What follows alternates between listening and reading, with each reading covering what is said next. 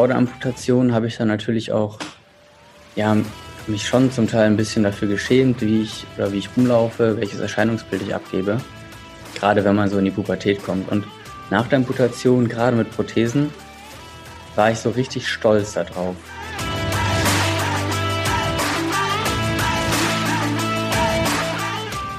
Herzlich willkommen zum Mental Performance Podcast, deinem Podcast für Mindset und Mentaltraining. Mein Name ist Patrick Thiele und als Mentaltrainer helfe ich Profisportlern dabei, die bestmöglichen Ergebnisse zu erzielen, ohne dabei an ihren mentalen Blockaden zu scheitern. Getreu dem Motto Making the Best Even Better bekommst du hier im Podcast jede Woche mentale Erfolgsstrategien für deine Top-Performance. Let's go!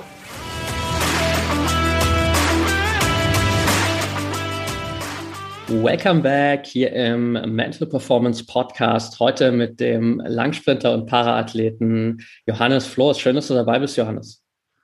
Ja, vielen, vielen Dank, Patrick, dass du mich eingeladen hast.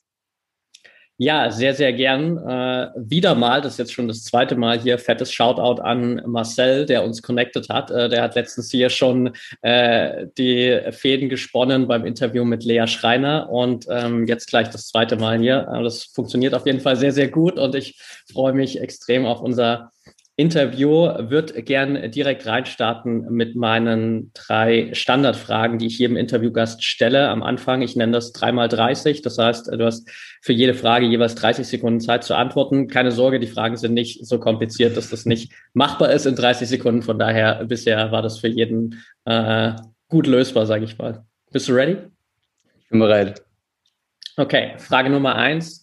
Was sind gerade drei Dinge, für die du besonders dankbar bist? Ähm, besonders dankbar bin ich aktuell dafür, ähm, ja, mich auf dem Weg zu befinden, einen Traum zu verwirklichen. Das ist, sind die Tokio, ist Tokio, das sind die Paralympischen Spiele 2021 bzw. 2020. Ähm, gleichzeitig ist heute ein besonderer Tag für mich, ähm, weil ich zehnjähriges Jubiläum feiere äh, von meiner Amputation. Ähm, ist für viele vielleicht eher ungewohnt, aber für mich war die Amputation ein Schritt in die richtige Richtung und ähm, eine Verbesserung meiner Lebensqualität. Ja, und ich freue mich einfach, ähm, dass irgendwie das Wetter mitspielt, dass das Training gut läuft. Und ich bin einfach guter Dinge. Perfekt. Frage Nummer zwei. Was begeistert dich so sehr an deinem Sport? Der Sport hat mir einfach was zurückgegeben. Und zwar konnte ich 16 Jahre lang meines Lebens nie richtig laufen, beziehungsweise war dann auch mal der langsamste. Und mittlerweile bin ich auf einem Level, wo ich konkurriere, ich bin der Beste der Welt, ich laufe super schnell, aber es hat alles damit angefangen und das ist das, was mich jeden Tag eigentlich auch noch so auf die Bahn bringt, obwohl die Einheiten stressig sind.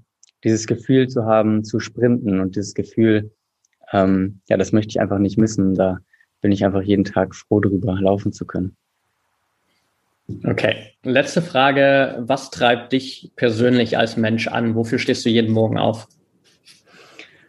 Ja gut, das ist ähm, ja auf der einen Seite ist es irgendwie mein Training, das füllt ja auch jeden Tag bei mir irgendwie aus und äh, genau ja der Aspekt auch von Frage zwei eigentlich irgendwie froh sein zu können, das was ich oder das zu machen, was ich nie konnte aber gleichzeitig bin ich auch froh, irgendwie neue Dinge äh, zu erfahren, über mich zu erfahren. Wenn ich nicht äh, laufe, dann studiere ich eigentlich Maschinenbau und ähm, ich bin enorm wissbegierig. Also ähm, ja, mein, mein Tag ist irgendwie immer damit gefüllt, neue Dinge zu erfahren und das motiviert mich auch aus dem Bett zu kommen.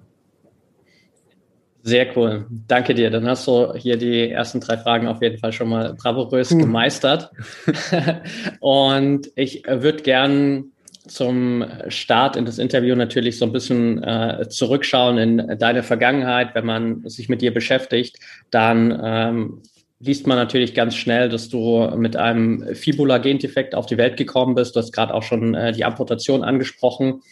Für all diejenigen, die das jetzt gerade zum ersten Mal hören, die auch von Fibula-Gendefekt noch nie was gehört haben, nimm uns mal ganz kurz mit, was genau bedeutet das und welche Auswirkungen hatte das auf deine Kindheit so bis zu deinem 16. Lebensjahr? Ich würde sagen, äh, lehnt euch zurück, holt euch eine Tasse Kaffee. ich habe ähm, meine schon dabei hier. ähm, ja, also ähm, vorweg, man hat, also das war jetzt vor 26 Jahren man hat damals durch Ultraschall oder so nichts äh, gesehen, also vor der Geburt, während der Schwangerschaft. Das heißt, ich bin auf die Welt gekommen und meine Füße waren deformiert. Das hat man da direkt gesehen. Ähm, die waren kurz, ähm, mein Unterschenkel hatte noch einen Knick, ähm, sodass der Fuß eigentlich nochmal nach hinten gezeigt hat. Der Fuß war auch in Verlängerung vom Unterschenkel, also war mein kompletter Unterschenkel gefühlt wie eine Sichel. Und gleichzeitig hat in dem, oder beziehungsweise in beiden Unterschenkeln dann auch noch der, das Wadenbein, das ist die sogenannte Fibula, komplett gefehlt. Da setzt sich auch der Name zusammen, Fibulaplasie, das Wadenbein fehlt. Und ich wurde dann mit ein, zwei Jahren operiert. Es war damals relativ schwer, einen Arzt zu finden, weil einfach, ja gut, man ist darauf angewiesen, welcher Arzt kennt wen und äh, kennen die überhaupt dieses Krankheitsbild oder diese Behinderung und wie operieren die die. Und äh, als ich zwei Jahre alt war, wurde, oder ungefähr zwei, wurde das das erste Mal operiert, sodass ich mh, hm, normal, relativ normal auf meinen Füßen gehen konnte. Das heißt, quasi von Jahr anderthalb, zwei plus Laufen lernen bis, zu sech, bis zum 16. Lebensjahr, Lebensjahr bin ich auf meinen Füßen gelaufen. Ähm, die sind dann aber auch nicht proportional mitgewachsen, genauso wenig wie meine Unterschenkel. Also je älter ich wurde, desto größer war auch der Unterschied zu allen anderen. Also mein Oberkörper ist normal mitgewachsen, meine Unterschenkel eben nicht. Das heißt, mein Fuß sah aus wie eine Banane, wirklich krumm wie eine Banane, hatte drei Zehen ähm, und die Ferse war komplett hochgezogen, das heißt, die hatte nie Bodenkontakt. Und das hat dann dazu geführt, dass ich mit Einlagen versorgt war, orthopädischen Schuhen, sodass ich die Auflagefläche, die mein Fuß hatte, das war so ein 2-Euro-Stück, dass die eben verbreitert wurde. Und ähm, nicht, das, also trotzdem hatte ich einfach sehr stark, sehr schnell Schmerzen. Ähm, die haben mich eigentlich komplett meine Schulzeit mit begleitet. Also ja, bei Klassenfahrten, ähm, ja, in der Grundschule wurde ich dann halt irgendwie auf den Schultern irgendwann getragen, weil ich nicht mehr konnte. Ähm, und ja, irgendwann habe ich halt auch darauf verzichtet, Schulausflüge mitzumachen oder habe äh, ja, die, die Zähne zusammengebissen im Sportunterricht ähm, oder halt auch irgendwie mal ein Schmerzmittel eingeschmissen. Und ähm, ja, quasi das ist so der, der Lauf bis zum 16., als ich dann 16 Jahre alt war, ist so der Stand gewesen, ich war knapp 60 Kilo schwer. Ich war 1,60 Meter groß, hatte aber einen Oberkörper von 1,80. Meine Unterschenkel waren nur 30 Zentimeter lang und ich hatte Schuhgröße 36. Und das war so das größte Problem, dass ich einfach viel darauf angewiesen war zu sitzen. Ähm, das heißt, irgendwie ein Stadtbummel, Schulausflüge, Sportunterricht, das war alles eine Qual. Und da stand ich dann eigentlich so vor der Entscheidung, wie geht's weiter? Möchte ich ein Rollstuhlunterstütztes Leben führen? Also irgendwie immer einen Rollstuhl dabei haben, den für langere Strecken mitnehmen? Oder gehe ich dann wirklich auch die, die drastische, harte Variante, lass mir den Vorfuß so amputieren, dass ich Prothesen trage, ähm, im besten Fall keine Schmerzen oder sehr stark reduzierte Schmerzen habe ähm, und quasi auf Augenhöhe mit den meisten Menschen unterwegs bin, also auf meine proportionale Größe komme. Was hat das so in deiner Kindheit mit deinem Selbstbild beziehungsweise vielleicht auch so Selbstvertrauen gemacht? Also ich weiß noch ziemlich genau, dass ganz am Anfang, also dieses Aufwachsen, äh, Laufen lernen ähm, und auch so kind, die Kindergartenzeit, die war für mich voll normal. Also ich bin mit meinen Freunden aufgewachsen und für die war meine Behinderung normal. Und für mich war, für mich gab es keinen Unterschied zwischen mir und den anderen. Also ich habe mit denen Fußball gespielt, ich habe mit denen Buden gebaut. Ähm, wir haben uns gerangelt, gezofft, gekloppt, wie man das einfach so macht. und äh, ich glaube, sobald dann irgendwann Kinder dazu kamen und das dann auch begriffen haben, dass ich anders bin, also Kinder dazu kamen, die mich nicht kannten, oder die das, die generell vielleicht Behinderungen nicht kennen, ähm, plus ähm, ja irgendwie auch die geistige Reife so weit ist, dass man merkt, okay, der ist anders. Ähm, da ist mir dann auch selber klar geworden, ich bin irgendwie anders. Meine Füße sehen anders aus, meine Unterschenkel sehen anders aus. Ähm, ich laufe komisch. Und ja, also ich glaube, so in den ersten Jahren war das irgendwie noch kein Problem, weil das, also in den ersten Grundschuljahren, das heißt mit sechs, sieben, ähm, aber ja, wie das halt so ist, man ist in der zweiten Klasse und die äh, Viertklässler, das heißt, sie sind dann schon zwei, drei Jahre älter, äh, die sehen dann halt ein behindertes Kind rumlaufen und ja, drücken Sprüche und ja, ich, ich muss sagen, ich habe viel davon, weiß ich nicht mehr, was gesagt wurde, aber ich weiß, es Hänseleien waren natürlich irgendwie auch in der Tagesordnung. Ähm, auf der einen Seite prägt das natürlich, stumpft ab, auf der anderen Seite macht, also im Nachhinein hat mich das alles sehr viel stärker gemacht. Aber ich glaube, zu der Zeit war das einfach auch heftig. Also das waren bestimmt gemeine Sprüche, die haben mich super getroffen. Ähm, aber gleichzeitig hatte ich auch ein super gutes Freundes, also Umfeld von meinen Freunden. Also die haben sich vor mich, hinter mich gestellt, wie man das jetzt sagt, also den Rücken gestärkt. Ähm, und da, die sind bis jetzt da. Und das ist das Gute. Gleich geht's weiter mit der heutigen Folge. Ich will dir nur ganz kurz die Info für die ProMind Academy mitgeben. Die ProMind Academy ist dein mentales Trainingscenter im Sport, mit dem du trainieren kannst wie die besten Athleten der Welt. Egal ob Profisportler, Leistungssportler oder ambitionierter Hobbysportler, innerhalb der ProMind Academy bist du bestens aufgehoben und bekommst regelmäßig neue Trainingsimpulse, hast Zugriff auf ein komplettes mentales Fitnessstudio mit mentalen Trainingsübungen, bekommst jede Woche die Möglichkeit, in Live-Trainings mit mir, aber auch mit anderen Trainern und Trainerinnen an deinen persönlichen Herausforderungen zu arbeiten. Kannst immer wieder an exklusiven Workshops mit Experten und Expertinnen aus dem Thema mentale Leistungsfähigkeit teilnehmen. Und du hast die Möglichkeit, dich auch immer wieder mit anderen Sportlern und Sportlerinnen auszutauschen, so dass du auch von anderen Sportarten lernen kannst. Das Beste zum Schluss, du hast all diese Trainingsinhalte immer in deiner Hosentasche als App verfügbar, so dass du sie auch dann einsetzen kannst, wenn es wirklich darauf ankommt. Direkt vor deiner Trainingseinheit, direkt vor dem Wettkampf und so kannst du immer bestmöglich vorbereitet in deine sportlichen Herausforderungen gehen. Also check auf jeden Fall jetzt die Show Notes aus oder geh einfach auf www.promind.academy. Da findest du nochmal alle Infos und hast die Möglichkeit, die ProMind Academy 14 Tage komplett kostenfrei zu testen. Anschließend investierst du 39 Euro pro Monat, um innerhalb der ProMind Academy zu trainieren und dich sportlich einfach maximal weiterzuentwickeln, so dass du in Zukunft auf all deine Herausforderungen bestmöglich vorbereitet bist, deine Ziele erreichen kannst und dein sportliches Potenzial wirklich komplett ausschöpfen kannst. Also check jetzt die Shownotes aus oder geh auf www.promind.academy und dann freue ich mich auf unser gemeinsames Training innerhalb der ProMind Academy. Und jetzt geht's weiter mit der heutigen Folge.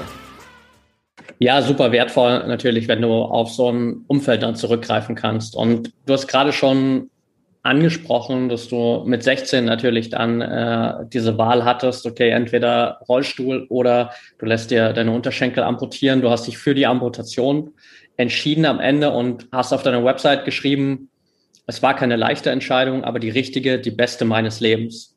Nimm uns mal so ein bisschen mit in diesen Entscheidungsprozess und warum du vor allem auch rückblickend jetzt äh, für dich das als so einen positiven Schritt siehst.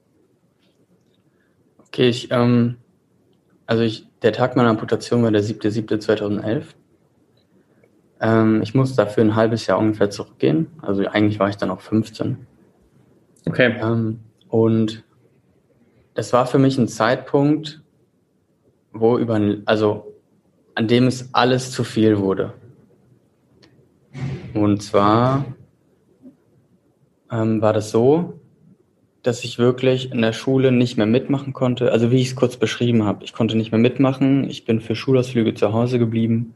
Meine Füße taten einfach nur weh und ich war froh, wenn ich dann irgendwie zu Hause war, die Füße hochlegen konnte.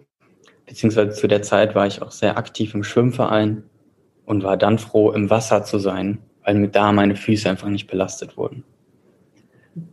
Ähm, aber ich habe mich einfach viel mit meinen Eltern zusammengesetzt. Ähm, und gefragt, was für Optionen habe ich noch, weil für mich mit, zu diesem Zeitpunkt klar war, das geht so nicht weiter. Also ich habe ja über die Jahre gemerkt, es wird immer schlimmer und irgendwie war meine Toleranzgrenze zu dem Zeitpunkt aufgebraucht, sodass ich eine Lösung brauchte. Und äh, meine Eltern meinten damals, dass man äh, amputieren kann. Das hat mein Arzt schon ähm, bei der ersten Amputation, als ich zwei war, gesagt. Damals wollten die das aber noch mir selbst überlassen. Beziehungsweise, weil damals auch die, ja, es gab noch nicht viele Amputationen, gerade mit dieser Behinderung ähm, und somit auch wenig Erfahrungsberichte. Aber wir haben uns dann nochmal mit meinem Arzt zusammengesetzt. Ähm, also wir haben damals in Niedersachsen, Landkreis Nienburg gewohnt. Mein Arzt war im Uniklinikum Kiel. Der ist ähm, für, für das Gespräch und dann später auch für die Amputation nochmal aus der, aus der Rente oder Pension zurückgekommen. Ähm, und wir haben, uns, wir haben uns unterhalten, wir haben uns lange unterhalten, wir sind hochgefahren. Und einfach ja, über die Optionen, ähm, wie das gehen kann, was ähm, ja, wie so eine Amputation ablaufen würde, welche, ja, welche Chancen darin ja, zu sehen sind.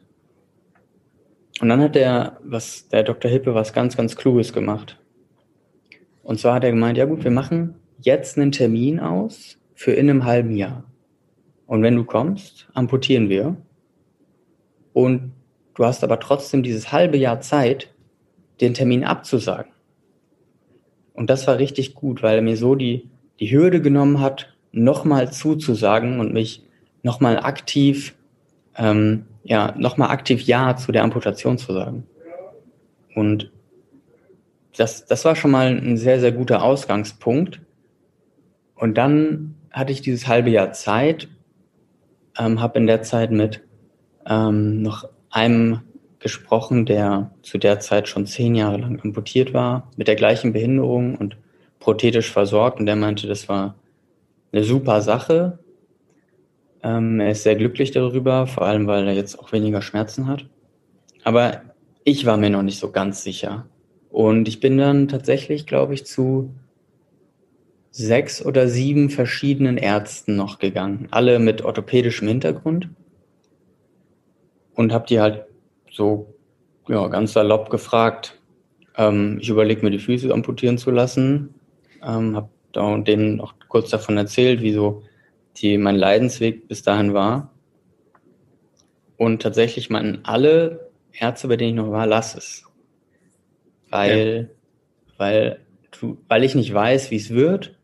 Und ähm, ja, weil die selbst wahrscheinlich auch gar nicht so die Erfahrung damit hatten. Und auf der einen Seite hat mir das, hat mich das schon sehr verunsichert, aber auf der anderen Seite hat das, finde ich, auch total dieses Sprichwort, viele Köche verderben den Brei bestätigt.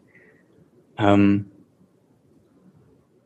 schlussendlich habe ich, glaube ich, irgendwie, ja, wie gesagt, die Toleranzschwelle war, war gesättigt und für mich war ein Rollstuhl eigentlich zwar die, und zwar die schlechtere Option, weil für mich wäre das nochmal ein Rückschritt gewesen. Ich wäre noch mehr dadurch behindert gewesen. Ähm, und deswegen war eigentlich mit dem Vertrauen in meinen Arzt ähm, dann klar, ich lasse mich amputieren, ich gehe diesen Weg.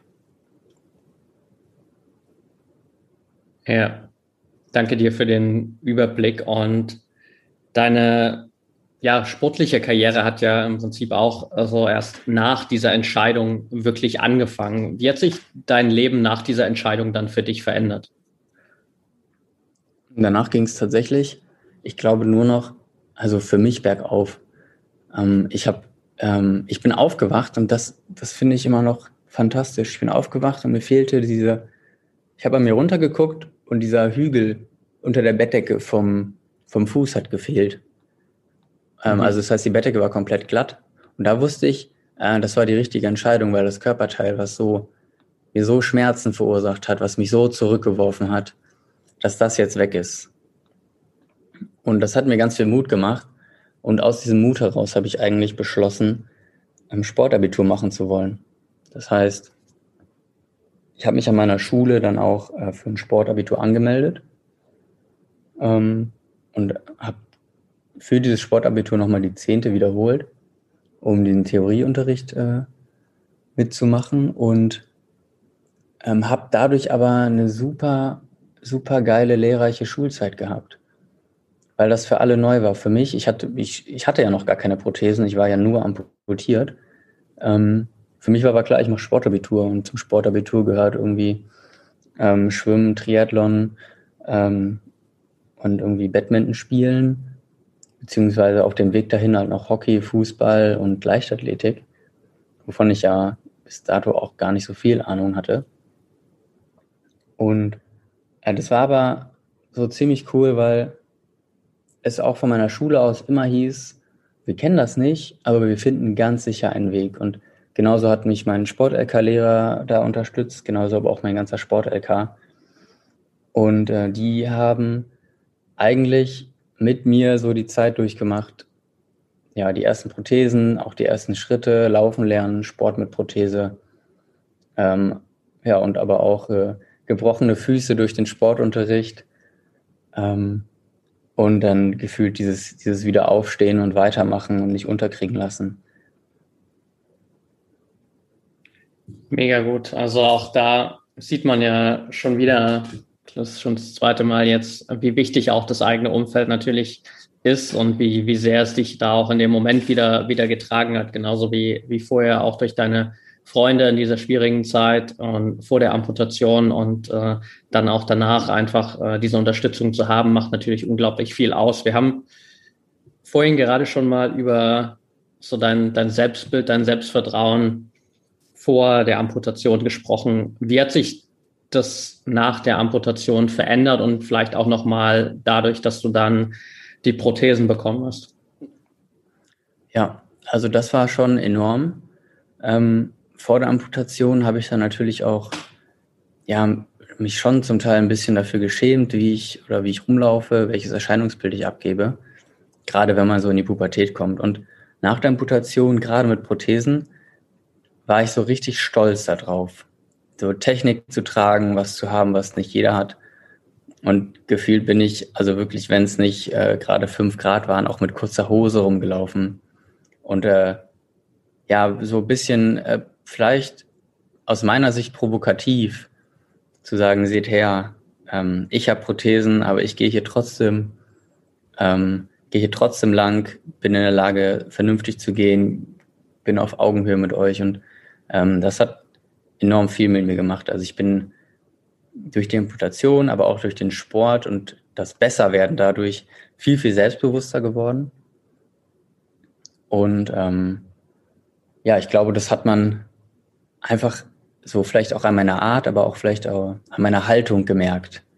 Ähm, das, ja, die, man spricht ja von dieser stolz geschwellten Brust und gefühlt hatte ich die jeden Morgen, weil ich stolz auf meine Entscheidung war, aber stolz auch auf diesen Weg, den ich gegangen bin.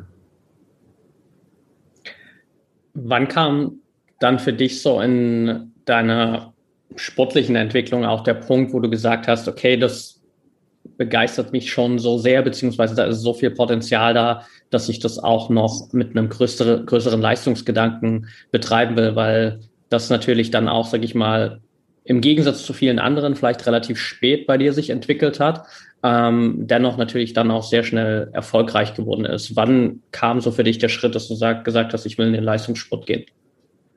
Also leistungsbezogen war ich eigentlich irgendwie immer schon. Also auch beim Schwimmen vor meiner Amputation äh, wollte ich immer besser werden. Am Anfang ähm, ja, haben, haben die Mädels in der Trainingsgruppe mich noch geschlagen, am Ende dann zum Glück nicht mehr. Ähm, und so wurde ich schon irgendwie immer darauf getriezt, ähm, besser zu sein. Nicht immer der Beste zu sein, aber besser zu sein, als ich davor war. Und ja, der Weg oder der Leistungsgedanke in der Leichtathletik hat sich tatsächlich auch in der, innerhalb der Leichtathletik relativ spät entwickelt weil für mich erstmal ganz, ganz wichtig war, laufen zu können und dieses Laufgefühl zu erleben. Und ähm, genau dafür bin ich damals dann nach Leverkusen gezogen, einfach weil mir der Verein hier die Möglichkeit gegeben hat zu laufen. Und es war natürlich schon irgendwie klar, ich mache das für Wettkämpfe und ich habe natürlich auch das Umfeld hier gehabt und voller Leistungssportler und Olympioniken, Paralympioniken. Aber für mich war eigentlich wichtig, überhaupt laufen zu können und das zu lernen. Und eigentlich bin ich dadurch, ja, durch kontinuierliches Training immer besser geworden. Hm, aber ich habe den Spaß dabei nie verloren. Und irgendwann hat sich halt herausgestellt, ja, du bist jetzt so gut, du darfst auf die ersten internationalen großen Wettkämpfe, ähm, du darfst bei uns äh, in der, in der 4x100 Meter Staffel mitlaufen mit der wir dann auch in Rio 2016 Gold gewonnen haben. Und so hat sich das einfach irgendwie schleichend entwickelt. Und mit diesem, ja, dadurch, dass ich gemerkt habe, ey, ich bin ja richtig gut, ich kann mit den Besten der Welt mithalten, dann hat sich erst der Leistungsgedanke entwickelt, zu sagen, okay, jetzt trainiere ich aber auch nicht nur für den Spaß und für das Gefühl des Laufens, sondern auch dafür, besser zu werden und meinen Standpunkt in der Weltspitze zu festigen.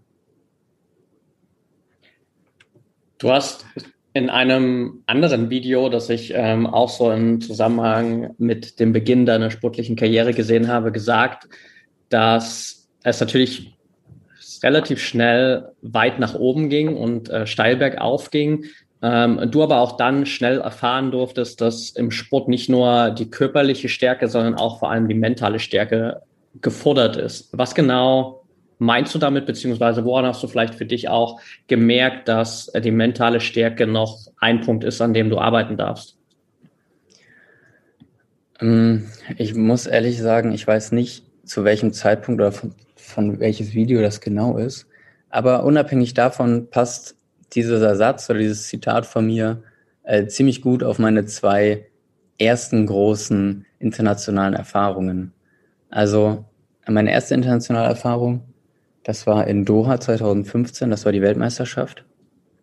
Und das war mein erstes großes Meeting, 400 Meter, und ich war super aufgeregt. Ähm, ja, und ich bin einfach losgelaufen.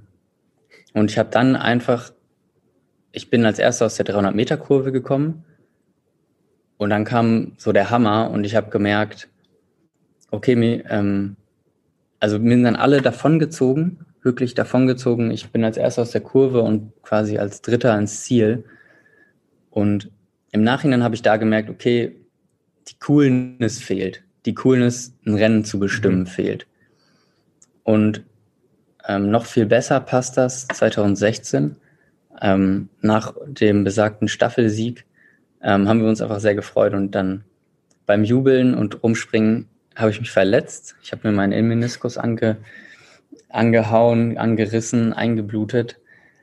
Ähm, ja, das war in dem Moment ein sehr großes Drama, ähm, weil ich ähm, im Rollstuhl aus dem Stadion rausgefahren wurde. Das war gefühlt so ein, ein, ein Schlag in die Fresse. Ähm, okay. Weil, weil ich ja, weil ich mit 16 nie im Rollstuhl sitzen wollte und dann sitzt du beim größten Paral paralympischen Event der Welt im Rollstuhl. Ähm, und gleichzeitig war das aber auch für mich das Ende der Paralympischen Spiele und da habe ich dann auch einfach gemerkt, ähm, es ist enorm wichtig, ja, diese Stärke zu haben, aber das Umfeld zu haben, in sich selbst zu vertrauen und zu wissen, trotz dieses Rückschlages geht's halt weiter. Und ähm, dass einem das, ja, dass man deshalb nicht aufhört zu trainieren oder irgendwie den Glauben in sich verliert, sondern eigentlich sollte das genau andersrum laufen, dass man jetzt, ja, mit so einer jetzt erst recht Mentalität daran geht und sagt, okay, ich habe mich verletzt, dann zeige ich es euch nächstes Jahr, aber dafür doppelt so gut. Und ich glaube, das hat ganz gut geklappt. 2017 wurde ich Weltmeister bei 400. ja, definitiv. Ähm, was hast du da vielleicht dann auch in diesem einen Jahr anders gemacht? Also zwischen dieser Erfahrung 2016, die Verletzung und damit auch sozusagen die verpasste Chance in deiner Paradedisziplin dann in Rio nochmal an den Start zu gehen und dann 2017 Weltmeister zu werden. Was hast du da vielleicht auf mentaler Ebene auch noch anders gemacht oder zusätzlich gemacht, um dich besser auf solche Herausforderungen vorzubereiten? Hm, also ich glaube, ich habe einfach mich erstmal sehr intensiv damit auseinandergesetzt, was passiert ist, ähm, damit, falls das wiederkommt und die Chance ist einfach, die, die ist gegeben, weil meine Knie nicht jetzt gerade die stabilsten sind, auch durch meine durch meine Fehlbildung, da fehlen mir einfach halt zum Beispiel die Kreuzbänder und die sichern das Knie einfach ungemein. Und ich habe mich damit auseinandergesetzt, ähm, kann, wie kann das nochmal passieren? Wie gehe ich aber damit um, wenn es nochmal passiert? Ähm, aber auch, was kann ich tun, damit es nicht nochmal passiert? Und ähm, dahingehend haben wir einfach erstmal das Training verändert, beziehungsweise wir haben enorm für Kniestabilität gesorgt Ähm, und mir wurde vielleicht auch ein bisschen das Jubeln verboten oder sehr nahegelegt, nicht mehr zu jubeln. Aber äh, für mich war das genau dieses jetzt erst recht. Also ähm, gleichzeitig war das für mich ein Zeitpunkt, zu dem ich meine Ausbildung beendet habe. Ich habe äh, mein Studium angefangen und war so frei, gleich im ersten Semester ein Urlaubssemester einzulegen. Das heißt, ich habe mich aber auch trainingstechnisch voll und ganz auf diesen Wettkampf ja, fokussiert und vorbereitet und gefühlt jede freie Minute ähm, ja damit verbracht zu trainieren, meine Beine bzw. Knie zu stärken, für, für Stabilität zu sorgen, ähm, aber auch eine gewisse Gelassenheit da reinzubringen. Das heißt, ich habe ähm, im Rahmen angefangen zu meditieren und so diese so eine innere Ruhe zu bekommen und ich glaube, das hat einfach 2017 so ausgezeichnet, dass ich wusste, zu was ich in der Lage bin und dass ich auch genau wusste, ich komme durch und da wird nichts kaputt gehen. Super spannend und vor allem natürlich auch so mit dem Zusatz, dass du Meditation für dich entdeckt hast, weil ich generell auch ein riesen ja, Verfechter bin von Achtsamkeitstraining, wenn wir das mal so unter den Hut packen wollen. Und Meditation natürlich da ein extrem gutes Tool ist, um einfach so diese innere Ruhe zu finden. Machst du das aktuell immer noch? Ja, ich habe das 2019 wirklich sehr viel gemacht und ich glaube, das hat neben vielen anderen Faktoren auch da zu meinem Erfolg beigetragen. Ähm, 2020 ist es mir ehrlicherweise ein bisschen so aus der Hand geglitten ähm, durch Unregelmäßigkeit. Ich kann gar nicht richtig zusammenfassen, warum. Aber ähm, ich finde jetzt gerade wieder den Weg dahin und jedes Mal merke ich, es tut mir verdammt gut, ähm, mir diese Zeit zu nehmen. Ähm, ja, Achtsamkeit ist ein gutes Stichwort. Gleichzeitig ähm, hat mir das irgendwie aber auch diesen Satz in den Kopf gesetzt, ähm, if it's out of your hands, it's out of your mind. Also das, ja gut, ähm, so ganz salopp übersetzt natürlich, wenn du es nicht ändern kannst, dann verschwende auch keinen Gedanken daran. Und dieser Satz hat mir einfach eine enorme Gelassenheit beschert. Ähm, durch, also für meinen kompletten Trainingsalltag, aber auch generell so für, für Sachen, dass ich mich gar nicht mehr damit befasse, wenn äh, ja irgendwas schief geht, wenn es nicht in meiner Hand liegt. Mega gut. Und ja, ich glaube, jeder, der hier schon ein bisschen länger im, im Podcast dabei ist, der wird es vielleicht so mit diesem Satz von mir, Control the Controllable, assoziieren, weil das in eine sehr, sehr ähnliche Richtung geht. Also sich wirklich auf die Dinge zu konzentrieren, die ich kontrollieren kann und ähm, das natürlich ein unglaublich wichtiger Aufhänger ist, weil es einfach Absolut. ja so viele, so viele Dinge gibt, äh, mit denen wir uns beschäftigen, die einfach, äh, ja, wie du gerade schön gesagt hast, out of, out of reach sind und äh, wir gar nicht verändern können. Von daher super wertvoller Tipp. Hast du für dich diese ganzen äh, mentalen Strategien, ja, sagen wir mal, so ein Stück weit im Selbststudium erarbeitet oder hattest du da auch Support von außen? Ich würde eher, also ich hatte keinen, keinen professionellen Support, sagen wir es so. Ähm, ich habe viel davon im Selbststudium gemacht. Ich habe viel ausprobiert, was tut mir gut, was tut mir nicht gut. Aber ich habe mich enorm viel dazu mit meinen Freunden ausgetauscht, die mich jetzt auch gerade sehr äh, begleiten. Und ähm, da haben wir einfach festgestellt, was funktioniert, was funktioniert nicht. Hm, was sind Fragen, die ich mir stellen muss, damit es mir gut geht oder damit ich auch ähm, erkenne, welche Achtsamkeit in welchem Moment für mich wichtig ist. Und ich glaube, damit ähm, ja, habe ich irgendwie einen guten Weg gefunden, ohne da jetzt ein spezielles Training zu machen.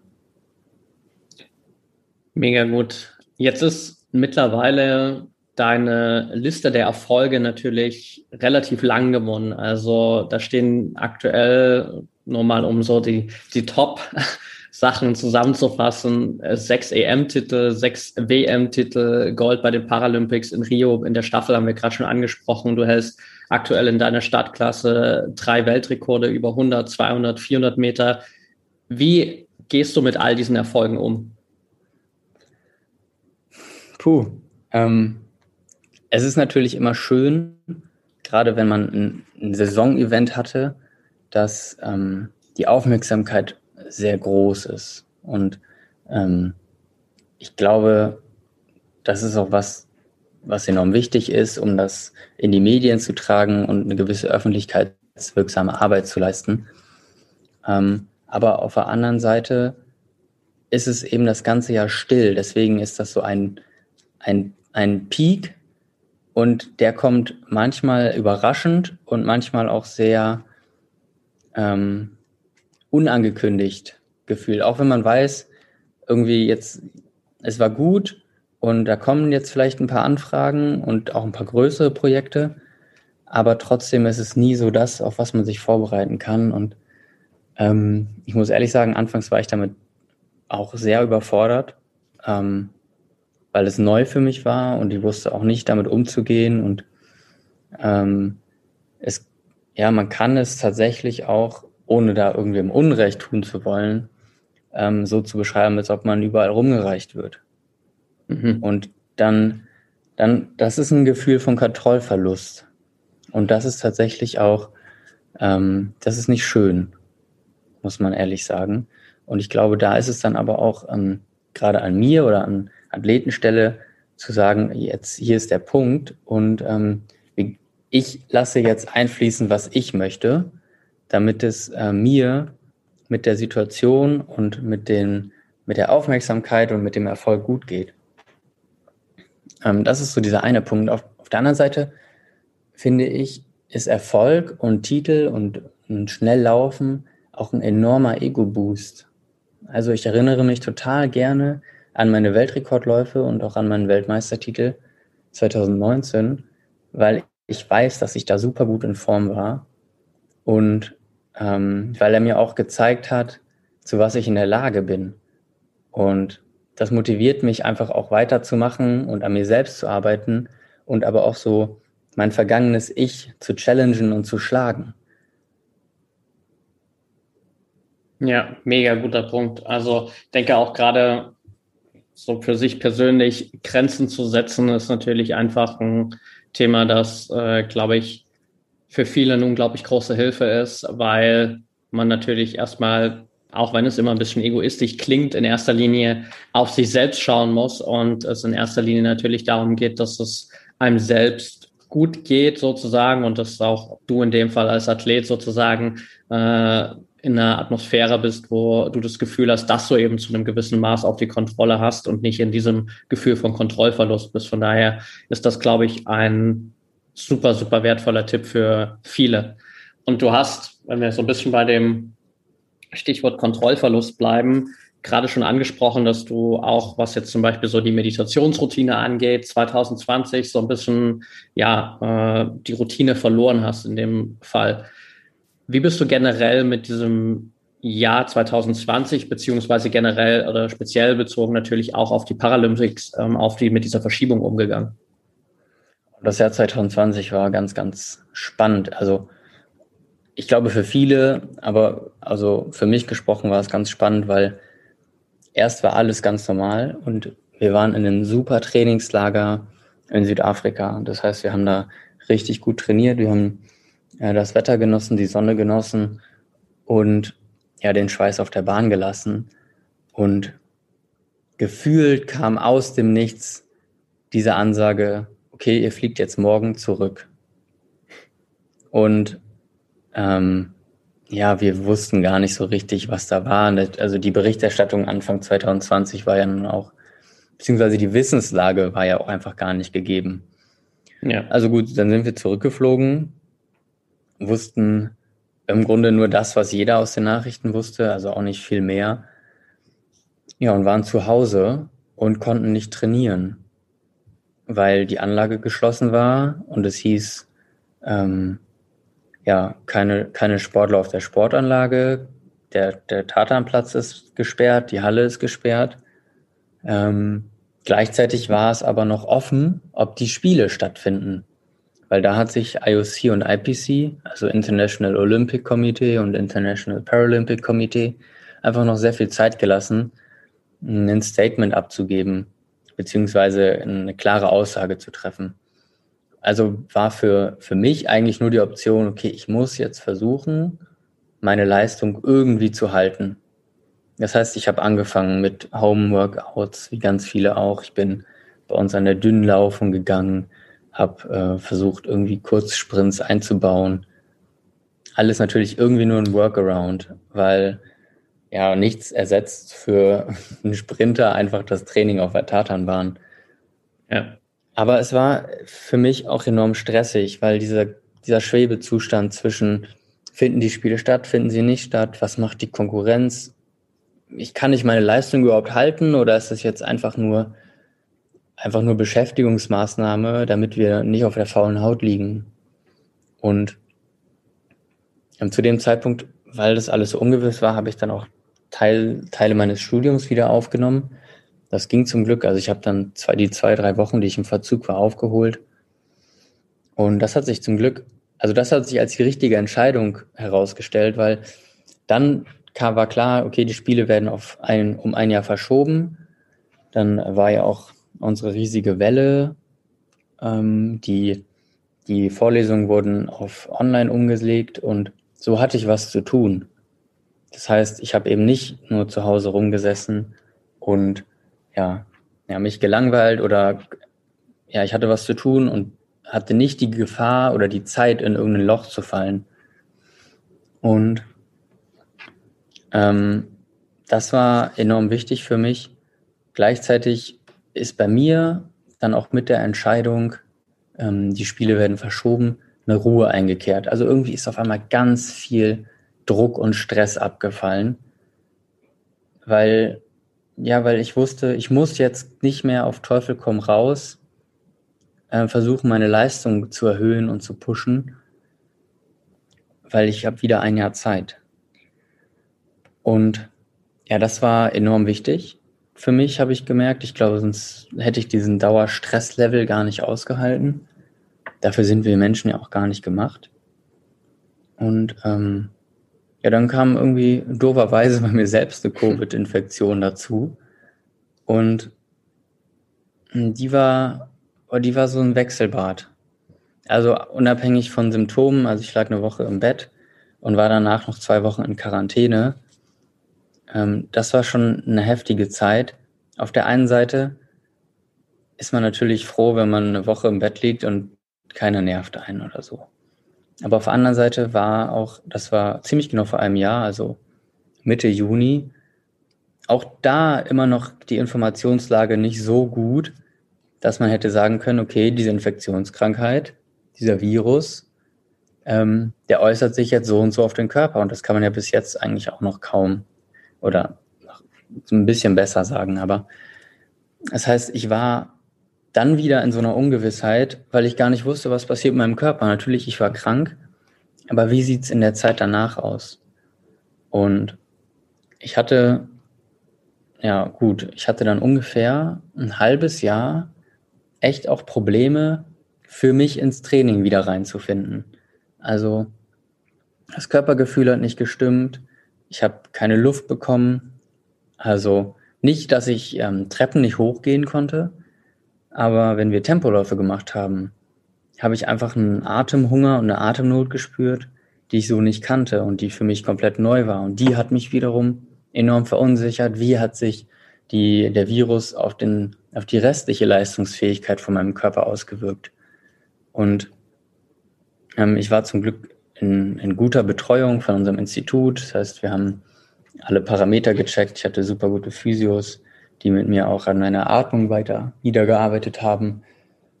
Aber bis sich das einfach auch eingestellt hat, ist wirklich ein halbes Jahr vergangen, bis ich so Grundvertrauen in meine eigene Leistung zurückgefunden habe. Und ähm, ja, so viel zu 2020. Also eigentlich ein Jahr, auf das jeder hätte verzichten können, glaube ich. Definitiv, da stimmen dir wahrscheinlich viele, viele Leute zu.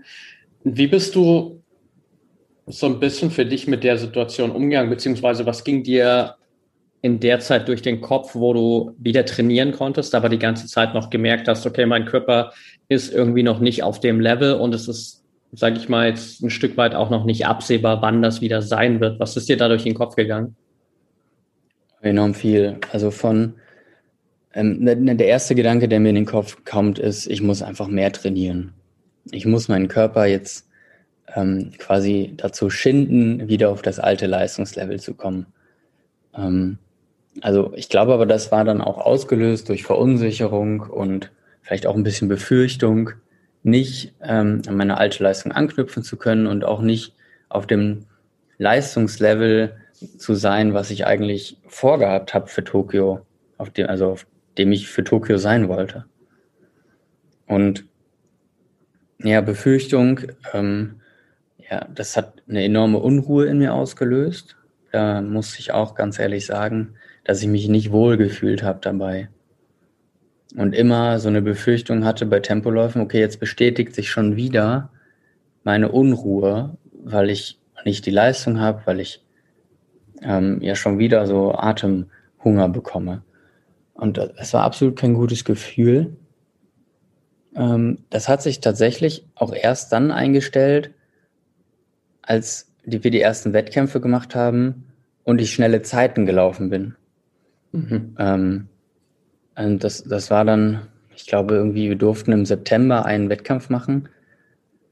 Ähm, da war ich, da, da bin ich einmal noch irgendwie eine 1080 gelaufen, für wenig Training ähm, war das eine sehr, sehr gute Zeit. Aber das war eine Kurzdistanz und eigentlich bin ich ein Langsprinter und die langen Sachen gingen nach wie vor nicht. Und da war dann trotzdem noch die Unruhe, okay, die ganzen Tempoläufe, die wir gemacht haben, wie wirkt sich das jetzt auf mich aus? Ähm, komme ich auf meine alten 400 Meter Leistungen zurück? Und das hat sich dann wiederum auch erst beruhigt, als wir Anfang diesen Jahres ja wieder gute und alte altbekannte Zeiten und Werte hatten bei äh, Tempoläufen, also langen, wirklich anstrengenden Läufen. Und das heißt, ich habe da wirklich ein halbes Jahr dran zu knabbern gehabt und ähm, brauchte dann von außen mit, also brauchte von außen die Bestätigung, dass mein Körper wieder funktioniert. Weil mein Körper, mein reines Körpergefühl mir eben gesagt hat, irgendwas stimmt noch nicht. Ja. Jetzt bist du dieses Jahr in Tokio ja glücklicherweise doch wieder topfit und äh, wir drücken natürlich die Daumen, dass es auch weiterhin so bleibt. Äh, bist damit in Tokio jetzt bei deinen zweiten Paralympischen Spielen an den Start. Was ist dein Ziel für Tokio? Tokio ist was ganz Besonderes für mich, weil ich das erste Mal bei den Paralympischen Spielen über 400 Meter an den Start gehen darf. Weil in Rio ähm, wäre der 400er quasi an dem Tag nach der Staffel gewesen und das konnte ich nicht mehr laufen. Und ähm, deswegen freue ich mich auch so ungemein darauf und das ist vielleicht auch nochmal so ein richtiger Faktor, der mich da antreibt, ja, zu trainieren und aufzustehen und dieses Training durchzuziehen. Und ja, für mich ist eigentlich sehr klar, ich möchte die 400 Meter gewinnen. Ich möchte schnell laufen, ich möchte zeigen, was mein, zu was mein Körper in der Lage ist aber ich möchte auch irgendwie, ja, ich möchte dieser, der, den ganzen Zuschauern in Japan und aber auch auf der ganzen Welt einfach zeigen, dass Menschen mit Behinderung oder mit Einschränkung in der Lage sind, über die eigenen Grenzen hinauszugehen, Top-Leistungen zu zeigen, ähm, ja, trotz und gerade mit Behinderung. Und da ähm, ist natürlich mein Wettkampf enorm für mich persönlich enorm wichtig, aber generell glaube ich die paralympische Bewegung und ähm, ja, tolle Wettkämpfe mit, mit verschiedensten Behinderungen. Also ich meine, wir haben äh, Leute, die seit ihrer Geburt mit einer Spastik leben und dann laufen die da auf 100 Meter, äh, ja, gefühlt elf Sekunden. Und die elf Sekunden bin ich auch vor zwei Jahren noch gelaufen. Also das ist einfach krass. Und ja, ich freue mich so auf diese, auf die ganze Stimmung, die natürlich irgendwie anders sein wird, weil wir kaum Kontakt zu anderen Nationen haben werden. Aber ich glaube, nichtsdestotrotz ist so diese ganze paralympische Familie da vereint. Das wird man spüren. Was hast du dir vorgenommen? Wie wirst du, wenn es soweit kommt, den, den Sieg über die 400 Meter feiern? Also was plane ich nicht, muss ich ehrlich sagen.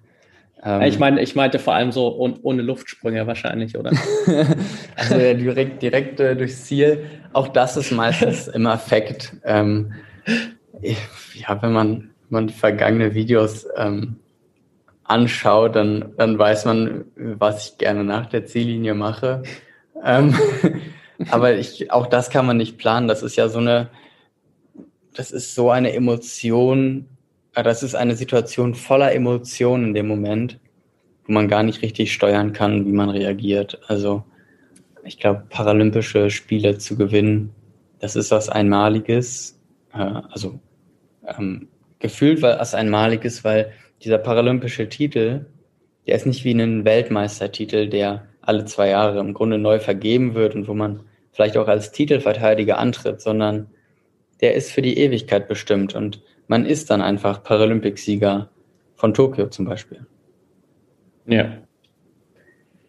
Das ist eigentlich schon ein, gutes Stichwort für die fast letzte Frage. Wir haben jetzt äh, gerade hier zum Schluss viel über Erfolge gesprochen und Erfolge sind natürlich ein Faktor, der im Leistungssport generell sehr, sehr stark immer im Fokus steht, einfach weil natürlich irgendwie ein Stück weit jeder Sportler, jede Sportlerin auch an Erfolgen gemessen wird. Dennoch bedeutet Erfolg natürlich irgendwie für jeden was anderes. Was bedeutet Erfolg für dich? Erfolg bedeutet für mich im Grunde, ja, meine eigenen Grenzen auszuweiten.